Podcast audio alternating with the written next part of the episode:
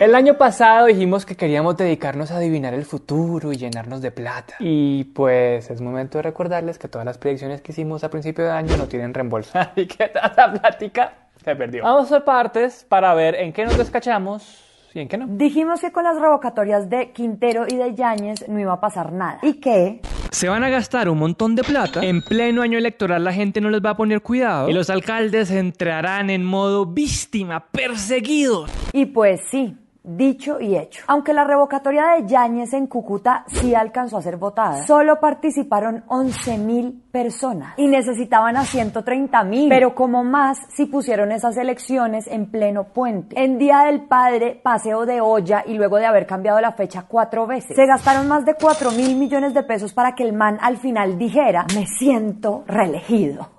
En Medellín la revocatoria terminó sin hacerse porque dijeron que se gastó mucha más plata de la que se debía. Eso sí, Quinterito aprovechó cada noticia para hacer lo que más le gusta. Llorar como adolescente entusado. Lo que sí le pasó al alcalde este año fue que lo suspendió la Procuraduría por andar haciéndole campaña a Petro cuando un mandatario se supone que no puede intervenir en política. Y adivinen qué hizo. Tuvo tres meses de libertad para hacer campaña, hacer escándalo, promover plantones y meter miedo diciendo que este era un golpe de Estado en Colombia. Y hasta hoy lo vemos como alcalde ahí dando lora.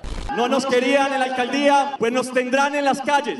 Dijimos que en este año electoral la violencia iba a aumentar. Y adivinen, le pegamos tristemente. Según la MOE, las elecciones de este año fueron las más violentas de los últimos 12 años. Frente a 2018, la violencia preelectoral se disparó en 109%. En ese periodo de elecciones, los líderes sociales fueron los que más sufrieron. La MOE contó 113 asesinatos y desapariciones. Y además aumentaron las amenazas, los secuestros y hechos de violencia contra las mujeres en un 229% frente a las elecciones pasadas. Qué lástima que siempre que sacamos una predicción violenta le atinamos. Dijimos que Bogotá estaría en obra todo el año y que los trancones nos iban a sacar canas. Y pues para hacer las obras que no se han hecho en 50 años. ¿Cuántos se van a demorar esas obras? 10. Entonces nos toca tener paciencia y organización. Me encanta vivir en Bogotá. La transición entre Bogotá y la muerte es casi imperceptible. Aunque anunciaron un nuevo pico y placa para que esta ciudad no se estallara, no se siente. Bogotá sigue estando a 3 horas de Bogotá. Vean, aunque la velocidad promedio en Bogotá es cercana a los 25 kilómetros por hora, hay algunas vías en las que en ciertas horas pico no pasamos de 2 kilómetros por hora. Hoy Bogotá está en el puesto 8 de las ciudades con peor tráfico en el mundo. Y los bogotanos perdemos 4 días enteros de nuestras vidas en trancones cada año. 4 días. 4. Devuélvamelos, Claudio. Y cuando la gente salió a pelear porque tenían que guardar más tiempo el carro, pero igual tenían que pagar un montón de impuestos. Nuestra alcaldesa, siempre con la empatía a flor de piel, con el tacto que la caracteriza, dijo. Los impuestos son por tener carro. Lo invito a que lo venda. También dijimos que Claudia López iba a hacer lo que quisiera con la ciudad, que el POT se iba a mantener y López iba a salirse con la suya. Y pues el senador Miguel Uribe le puso una demanda al POT, intentó hundirlo, pero no sirvió de nada, porque el Tribunal Administrativo de Cundinamarca echó para atrás la demanda de Miguelito. Acuérdense de que el POT define lo que puede y lo que no puede construirse en Bogotá en los próximos 12 años. Pues Claudia impuso su POT a la maldita sea y lo aprobó por decreto. Eso sí, le valoramos a la alcaldesa la emoción de abrirle cuenta de Instagram y de Twitter al metro de Bogotá y de exhibir el primer vagón en el Museo de los Niños. 3, 2, 1 y arriba ese telón por favor. Un aplauso muy fuerte. ¡Bienvenidos al metro de Bogotá! Oh. Cuando vamos al Museo de los Niños, vamos al Museo de ese vagón.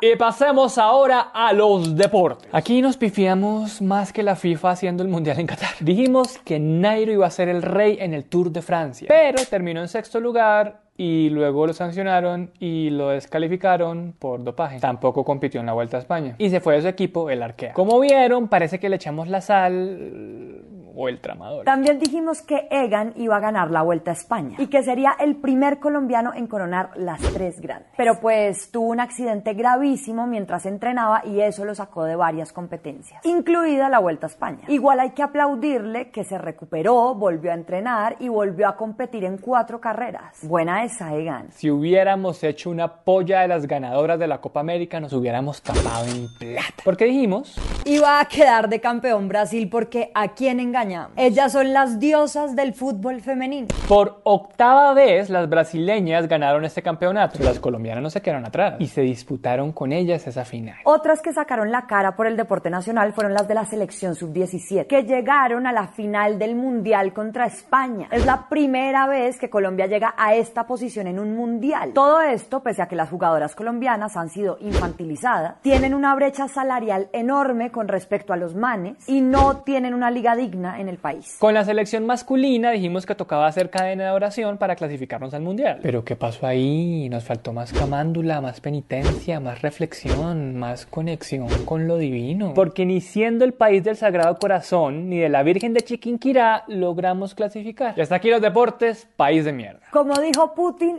abrámonos al mundo. Dijimos que Lula iba a ganarle la presidencia a Bolsonaro y que Bolsonaro iba a hacer pataleta diciendo que hubo fraude. Y sí, incluso Bolsonaro pidió que se anularan unos votos electrónicos y eso curiosamente le habría dado la victoria. Además, muchos bolsonaristas pidieron hasta intervención militar. Dijimos que en Francia iba a ganar Macron, pero apretadita. La presidencia no la ganó tan apretadita porque ha sido el apoyo más fuerte que ha recibido su partido. Luego de que le ganó con el 58% de los votos a Marine Le Pen. Pero en las parlamentarias Macron perdió la mayoría absoluta de votos que tenía. Por último, dijimos que en Estados Unidos iban a perder los demócratas en las legislativas. Y la cagamos. Hoy la cosa está muy peleada y los republicanos no arrasaron como todos pensaban. Además, Biden tiene el control del Senado. Lo que sí nos tomó por sorpresa y se nos escapó del radar adivinatorio fue la invasión de Rusia Ucrania, que ha dejado más de 13.000 soldados muertos y más de 14 millones de desplazados ucranianos. Sin duda, la canallada del año. Empatar la pandemia con una guerra. En ciencia, a la mitad le atinamos y a la otra no. Dijimos que veríamos las primeras imágenes del telescopio James Webb. Y sí, nos dejaron sin aire. Nos hicieron cuestionar nuestra propia existencia. Nos demostraron que somos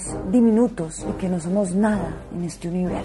También dijimos que China iba a terminar su primera estación espacial. Y no, pero ya casi. Dicen que en unos seis meses podría estar lista porque ya llegaron los tres astronautas que la van a dejar mela. También que Europa y Rusia iban a tratar de aterrizar un robot en Marte, pero no se pudo porque la guerra hizo que rompieran relaciones y la misión se retrasó. Se cree que el robot se lanzará en 2028. Dijimos que habría nueve misiones para intentar volver a la Luna. Sí, dijimos que nueve. Aunque hay varios países trabajando en eso, los que llegaron más lejos fueron los de la NASA, que ya enviaron su cohete más poderoso para que sobrevuele la superficie lunar y eventualmente nos lleve a la Luna en 2025. Nos quedan debiendo las otras ocho misiones a la Luna para el año que viene. Por último, dijimos que los multimillonarios iban a pasar sus crisis de mediana edad haciendo turismo espacial, pero se la pasaron haciendo turismo virtual a ver qué plataformas se terminaban de cagar. Hola, Elmo. Y hablando de la Internet, dijimos que el metaverso iba a ser la palabra del año y que las empresas se iban a meter a todo lo que sonara metaverso. Pero fue tan poco sonado que Meta perdió el 70% de su valor en la bolsa y anunció recortes de 11.000 empleos. Lo máximo que hizo Zuckerberg este año fue ponerle piernas a los avatares.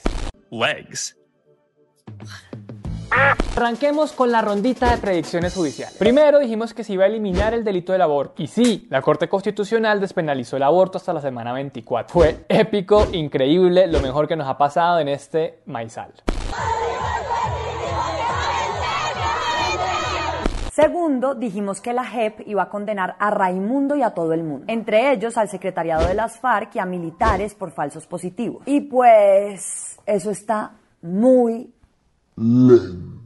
En el caso de las FARC, la JEP recomendó que la mayoría del último secretariado pagara ocho años de pena, entre ellos Timochenko, Pablo Catatumbo y Pastor Alape. Estos años no serían de cárcel, sino de ayudar con el desminado, con la búsqueda de personas desaparecidas, con restauración ambiental y actividades de memoria histórica. Pero todavía eso está en veremos. Y en el caso de los militares involucrados en los falsos positivos, tampoco hay condenas, pero sí al menos unos avances. La JEP propuso que 11 militares imputados por falsos positivos en Norte de Santander respondan por estos crímenes también con sanciones propias, como reparar infraestructura deportiva, crear un salón de la memoria para las víctimas, dictar cátedra en escuelas militares para la no repetición, dar una contribución económica a las víctimas, entre otras medidas. Tercero, también dijimos que la Comisión de la Verdad iba a dar a conocer su informe final y que eso iba a levantar un polvero. Sí, lo conocimos y sí, se armó un polvero. Uno fue un informe durísimo que nos pegó un cachetadón de realidad. 450.664 personas murieron durante el conflicto armado. Eso es casi toda la población de Manizales. 50.770 personas fueron víctimas de secuestro. 16.238 niños y niñas fueron reclutados, de los cuales el 75% fueron para la guerrilla de las FARC. Y el presidente de la Comisión de la Verdad nos dejó esta frase muy difícil de olvidar.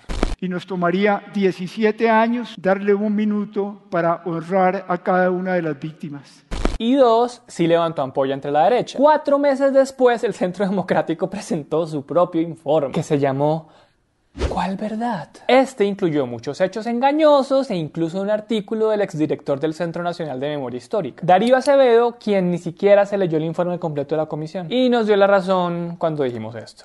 En respuesta, el director del Centro Nacional de Memoria Histórica saldrá con un chorro de babas. Cuarto, dijimos que el caso de Uribe seguiría dilatándose y dilatándose. Y sí, a la fecha siguen en audiencias de Atocha. La fiscalía volvió a pedir la preclusión del caso. Y un abogado de las víctimas advirtió que si sigue pasando el tiempo, ese caso terminaría en nada. Quinto, dijimos que Otoniel, el cabecilla del clan del Golfo, iba a responder ante la JEP antes de ser extraditado. Y sí, compareció tres veces, pero no fue suficiente. De lo poco que alcanzó a soltar está que el general retirado Mario Montoya recibió plática de las autodefensas, que la masacre de Mapiripán en el 97 había sido auspiciada por el ejército, que la Fuerza Aérea apoyó a grupos ilegales en los llanos y que hubo muchas alianzas de políticos y empresarios con los paras. Por eso los extraditaron rapidito a una cárcel gringa, porque si esto fue lo que se alcanzó a hacer, pues calladito se ve más bonito. Ahora, como el 2022 fue año electoral, nuestras predicciones y las de las gatas estuvieron variaditas. En la consulta de la derecha dijimos que ganaba Char. Char perdió y no volvió a sonar para nada. De él solo recordamos que es el último romántico. ¿Qué haces? Hermosa, amor, mi, vi- mi vida, mi amor, corazón, amor, amándote a diario, a always.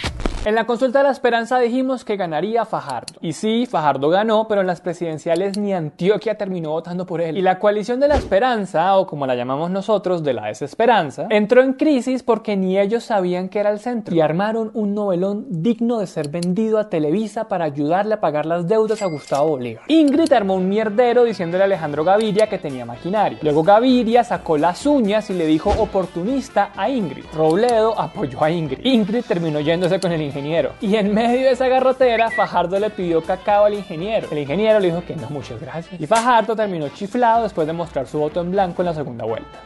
En la consulta de la izquierda ganó Camilo Romero. Obvio no, ganó Lord Petro. Y el pacto histórico, como dijo Gustavo Bolívar, se vino con toda. En esa fallamos porque dijimos que en el Congreso no iba a haber un partido dominante. Pero pues el pacto llegó con 20 curules en el Senado y 27 en la Cámara. Y a partir de ahí han construido una aplanadora a punta de alianzas. Tratar, carga camión. También dijimos dice que el nuevo liberalismo iba a ser el partido que más prensa iba a mojar. Y pues solo pusieron a una representante de la Cámara. Qué pecadito con otros influencers. Además, dijimos que el Centro Democrático sería más chiquito y menos poderoso. Y sí, solo quedó con 13 senadores y 16 representantes, que están haciendo una oposición que honestamente da lástima. Todos esos mamertos que les fascinan los tenis no saben que los tenis vienen del petróleo. Hoy les decimos sobre la reforma del salchichón. ¡No a la reforma de salchichón! La verdad es que a nosotros nos dio culillo decir quién iba a quedar presidente y se lo dejamos a mi gata, que rompió su silencio y armó culo de escándalo. Y pues casi 10 millones y medio de votos por poco le dan la razón. Un momento, estoy teniendo una comunicación directa con los aliens para el 2023. Ajiri jarajiri, ajiri jarajiri, ajiri jarajiri. Jarajiri, jara, jara, jara. Ajiri jarajiri, jiri jiri jara. Jarajiri, jara, jiri, jara. Ajiri jara jara jarajiri. Jarajiri, jara, jara, jiri.